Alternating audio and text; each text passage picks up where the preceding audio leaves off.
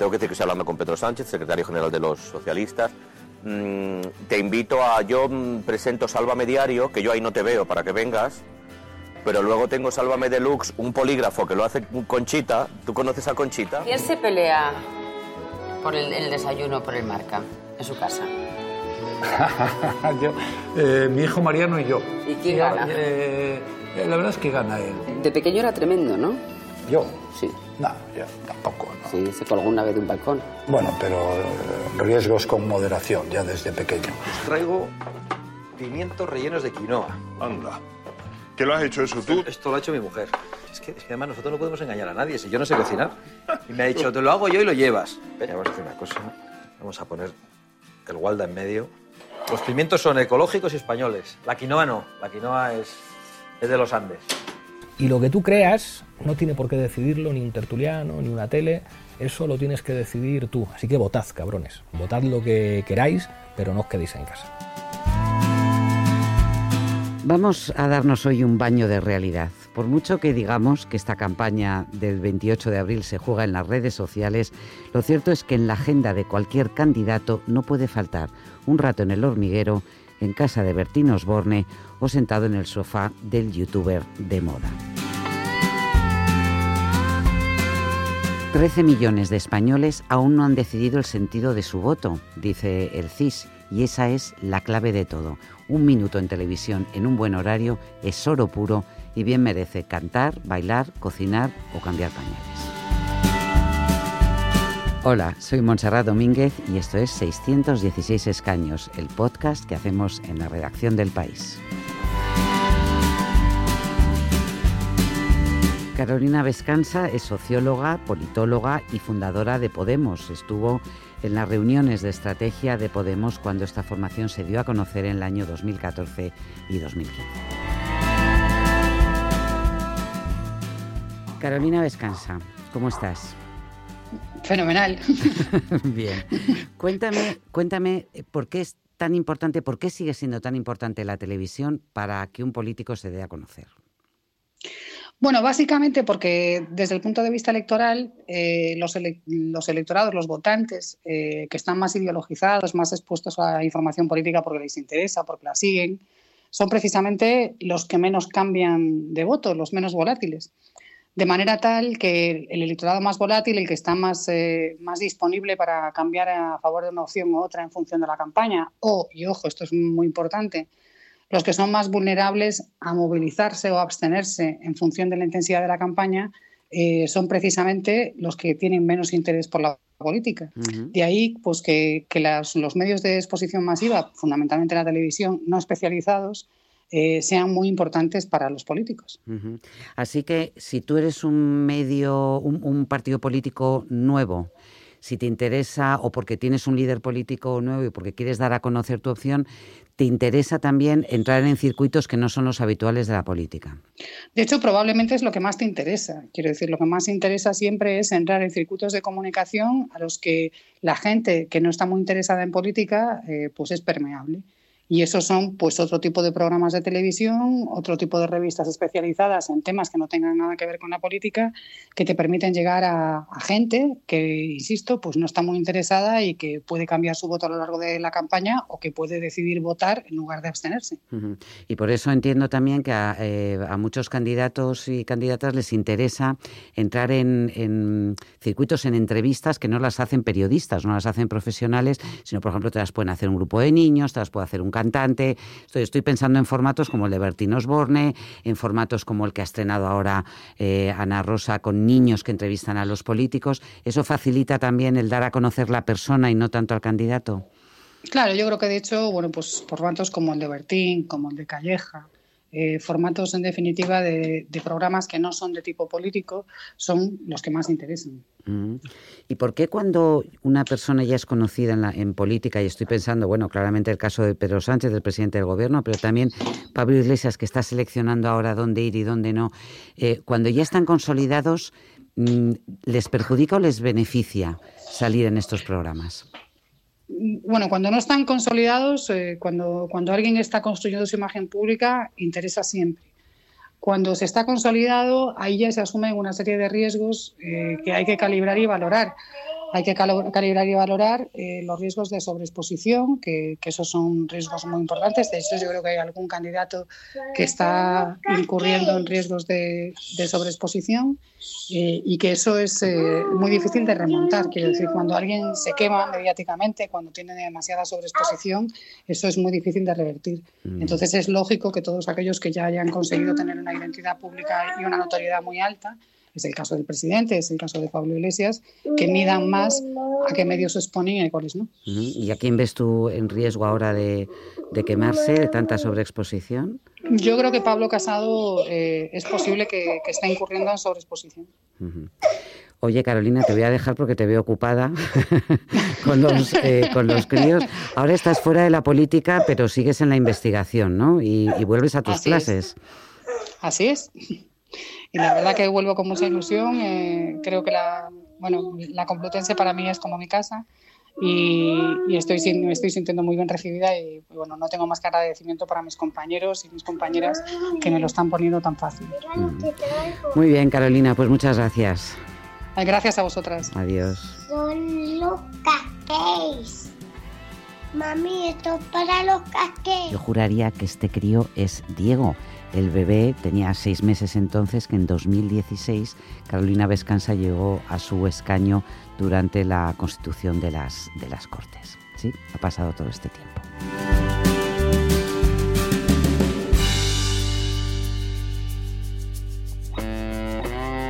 Me gustaría que hicieses un anuncio de anchoas, de anchoas de Cantabria, en chino. Ahora mismo China... No, sé inglés y voy a saber chino.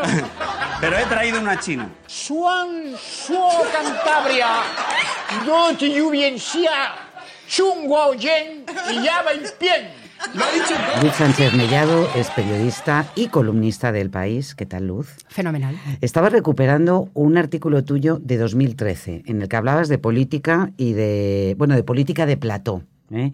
Ni siquiera citabas a Pablo Iglesias, porque no existía en nuestras vidas. Porque no había nacido mediáticamente, que es como decir que no había nacido políticamente. La estrella mediática en esos momentos, que era un político también, era Miguel Ángel Revilla. Bueno, y en realidad lo sigue siendo, ¿eh? mantiene su share, mantiene su cota de pantalla porque es un polemista nato, es un hombre espectáculo y ahí lo tienes, reinando en su comunidad autónoma también. Ha resucitado, porque la tele promueve eso también, resurrecciones, nacimientos y resurrecciones políticas. Sí, pero sobre todo ayuda a mantenerse, porque ahora estamos, es verdad que con el calor de las redes nos pensamos que todo lo que se cuece en las redes y la gente vive enganchada a Facebook o Twitter, pero la televisión en algunos aspectos sigue siendo la reina para un político. ¿no? Es que yo creo que somos un poco soberbios y un poco ombliguistas a la hora de pensar que todo el mundo está pendiente de, nuestra última actualización en Twitter o de nuestro último post en Facebook o del último WhatsApp eh, político o del último mm, refresco de una página web de un periódico. Y no, tendemos a pensar en esto y no. Alguna gente sí, pero no toda la gente. Y no toda la gente que, que, vota en masa. Eh, la gente mayor, la gente que, está en casa, la gente, esa gente a la que alude tantas veces tantos políticos y que la gente somos todos, ve mucho la tele. Ve mucho la tele y realmente lo que decías tú, no solamente para nacer, para emerger, sino para mantener esa popularidad, la tele es fundamental. Y lo entendieron los políticos hace mucho y lo siguen entendiendo. Y ahí los tenemos todo el rato en pantalla. Y claramente Pablo Iglesias, que además ha reconocido que Podemos eh, se coció en un, en un plató de, de televisión, que si no llega a ser por el plató de la sexta, pero luego también por el uso que han hecho ellos de sus programas, de Fortapache, de La Tuerca, eh, no hubieran tenido el alcance que tuvieron en aquel momento, después del, 15M, para llegar hasta toda la sociedad española. Una cosa son sus teles o sus canales de YouTube, sus eh, parcelitas, sus cortijitos, que lo ven ellos y los suyos, y otra cosa es la tele. La tele son las generalistas. Y está claro que al principio eh, él fue pionero, es verdad, él vio ese potencial, porque Revilla es verdad que es un hombre espectáculo. Es más, yo creo que es más, eh, digamos, una plataforma también de su ego aparte de política, él tiene un ego desmedido. Pero yo creo que Pablo Iglesias sí que fue el primero que vio el potencial electoral de, de los platós. ¿no? Eh, recordemos que las primeras europeas, la foto de, de- de él mismo, su cara, era el logo de Podemos, porque nadie sabía lo que éramos Podemos, pero sí sabíamos quién era Pablo Iglesias porque lo veíamos los sábados por la noche en la sexta noche. ¿no? Él fue el primero en entenderlo y después se han tenido que sumar porque se ha visto que, que- que es causa-efecto, no tanto en el voto, sino en la popularidad.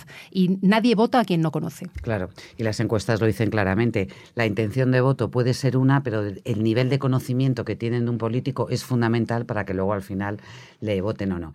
¿Cómo han cambiado las cosas para que Pedro Sánchez, que ahora es presidente del gobierno, haya pasado de introducirse en Sálvame, que fue el primer político, creo recordar, que tuvo una aparición en el, una aparición telefónica en este caso, pero ni siquiera se presentó en Llamó. el plato, para que ahora no quiera aparecer en todos estos programas de entrevistas, digamos, un poco diferentes. ¿no? Claro, porque yo creo que, que como todo fenómeno tiene su inicio, su auge y su decadencia. Y yo creo que estamos a punto de asistir a la decadencia por puro aburrimiento y saturación de- del público. Porque una cosa es que sea noticia que un político aparezca en un medio de comunicación no específicamente político, un programa de entretenimiento, verlo bailar, verlo cocinar, verlo alternar con dos hormigas, verlo hacer el pino. Y otra cosa es que hagan el pino todos los días. Y yo creo que estamos a punto de superar esa etapa de sobreexposición. Pero todavía en estas elecciones yo creo que la tele eh, sigue siendo importante. Oye, tú estás haciendo ahora entrevistas eh, electorales que van a empezar a, publicarse en las los próximos días en esta campaña electoral. Cuéntame, ¿con quién has estado ya? Pues he estado no con los números unos, que tienen otros espacios y otros eh, doctores tiene el periódico para sacarles los titulares, pero he estado con los segundones, que a veces son los más interesantes, ¿no? Porque quizá no están tan encorsetados, o, o al revés, igual están más encorsetados, porque estamos viendo que se están soltando la melena todos. Eh, tengo algunos eh, que no son los cabeza de listas, pero a lo mejor son Pero los dilo. cabezas Suelta, de la lista. Pues ¿Con mira, tengo a estado? Girauta, que me ha encantado. Pero si Girauta te había bloqueado en Twitter. Pero me ha desbloqueado. ¿Y te ha aceptado la entrevista? Bueno, me ha aceptado y me ha dado pedazo de titulares que lo vais a tener la semana que viene. Los tengo uno. guardados. Danos uno. Mm.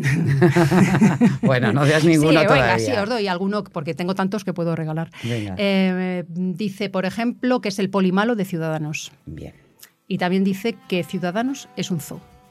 Un zoo. Zoo. Y lo dice él. Lo dice él. Vale.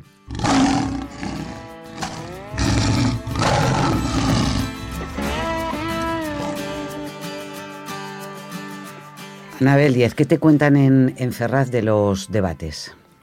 El cara a cara lo podemos descartar absolutamente. Un Pedro Sánchez eh, Pablo Casado eh, descartado. Esto en estas eh, últimas horas se ha ido eh, profundizando en la idea dentro del comité de campaña de que no hay que hacerlo eh, y yo lo he podido corroborar, iba a decir, en, en los últimos minutos antes de que empezáramos este programa. eh, me lo han confirmado. No habrá un cara a cara. Y la posibilidad de un debate a cuatro o a cinco, es decir, uno que incluya a Santiago Abascal de Vox o no, Yo creo, eh, en estos momentos, por la información que tenemos, que habrá uno con Pedro Sánchez, pero uno y no más. solo habrá un debate no con Pedro más, Sánchez. Efectivamente. Eh, mucho tienen que cambiar las cosas para que Pedro Sánchez cambie de opinión. Las eh, presiones, fundamentalmente de los medios y también de los adversarios políticos de Pedro Sánchez, van a ser fuertes. Bueno, ya le han llamado cobarde directamente, es lo que ha hecho eh, Pablo Casado. Yo estoy dispuesto a debatir con él donde quiera y cuando quiera, uno a uno, cara a cara o con los partidos que estimen oportuno. pero aún así, eh, si no fuera esto muy serio, diríamos resiste, resiste a los insultos y a las eh, presiones. Han considerado que tienen mucho más que perder que ganar. No pueden arriesgar. No Y- pueden arriesgar a que les salga mal el debate. Efectivamente. De todas formas, hay una cierta pedagogía democrática en aceptar y en el que los debates se hagan con normalidad, te vaya bien o te vaya mal en las encuestas, creas que te va a funcionar o no. Pedro Sánchez peleó por todos los debates eh, cuando era candidato y tiene poco, hay una incurre en una contradicción grave y en una falta de pedagogía democrática si no los hace, ¿no? Muy fuerte. El, mm, su voz está, mm, está por doquier, nada más que, que- que busquemos un poquito, pidiendo debates eh, cuando estaba en la oposición. Pero al final el síndrome del gobernante eh, vuelve a resurgir porque le pasó a José María Aznar y le pasó después a, a Mariano Rajoy. Aceptaron uno, pero ya el segundo... mm, Cuando ya estás en la Moncloa, ¿no? Ya estás eh, las protegido. cosas se ven para de, que- de otra manera. ¿Cuál es la excusa formal que tiene sustento, tiene sustento y es el Partido Popular solo quiere embarrar el campo de, de- de juego. Lo estamos viendo, ya han sacado el terrorismo de Las manos a, a- a manchadas pasear las manos sangre. manchadas de sangre y entonces Pedro Sánchez se ve en un debate en el que Pablo Casado, que tiene capacidad para soltar eh, de manera torrencial eh, frases y frases y frases encadenadas, todas ellas muy efectistas, estas iban a ir todas en la línea de usted que quiere pactar con comunistas, separatistas y sucesores de ETA. Que en España manden los terroristas, los independentistas y los comunistas. Eso es demoledor. Le obliga a Pedro Sánchez a explicar, no, mire usted, los votos que me dieron fueron para la ampliación de las bajas de paternidad. Hasta que se explica todo eso se tarda mucho. Lo que queda es el mensaje efectista de que Bildu está haciendo que usted gobierne. Y lo mismo se va a repetir. Felipe González y José Luis Rodríguez Zapatero van a participar en la campaña. Eh, hasta este momento no, no han sido invitados. Yo creo que Pedro Sánchez ni olvida ni perdona. Ni olvida ni perdona. En el episodio de ayer, Bernie Marín nos planteaba un acertijo sobre el 23F. ¿Qué diputada pudo abandonar el hemiciclo durante el golpe de Estado y qué diputado entró mientras estaba teniendo lugar? A ver, cuéntanos, Bernie. Pues mira, Monse, los dos diputados que entraron y salieron del Congreso eh, de los Diputados aquella noche eran los dos socialistas. Eh, la diputada que salió, solo 40 minutos después de que entraran los golpistas, era Ana Vallezbó del PSC y lo que argumentó es que estaba embarazada de gemelos y los guardias civiles la dejaron salir. Y el que entró, y es un caso menos conocido, fue José Vida Soria, que era diputado socialista también en el Congreso y que se encontraba por fuera del hemiciclo en ese momento y se enfadó tanto de que se estuviera produciendo el golpe de Estado que se acercó a la puerta y pidió a los guardias poder entrar para pues para estar con sus compañeros y oponerse a- al golpe. Los guardias se mostraron muy sorprendidos, pero finalmente insistió tanto que, que lo dejaron pasar. Yo desde luego la anécdota de este último diputado no la conocía y es verdad, Bernie, que nos hemos enterado por el obituario que le dedicó el exministro Tomás de la Cuadra Salcedo a José Vidasoria. Bueno, ¿y qué acertijo nos traes para hoy? El desafío de hoy es el siguiente. ¿Quiénes son y a qué partido o partidos pertenecen los diputados más viejo y más joven de la legislatura que ahora concluye? Este podcast se llama 616 escaños, es una producción del país y durante este mes de abril y hasta que se celebren las elecciones generales, cada mañana, de lunes a viernes, tenéis disponible un nuevo episodio. Podéis escucharlo en la web del país, elpaís.com, en Apple Podcast si preferís oírlo desde vuestro iPhone o iPad y en Podcast de Google si lo que tenéis es un móvil con el sistema operativo Android.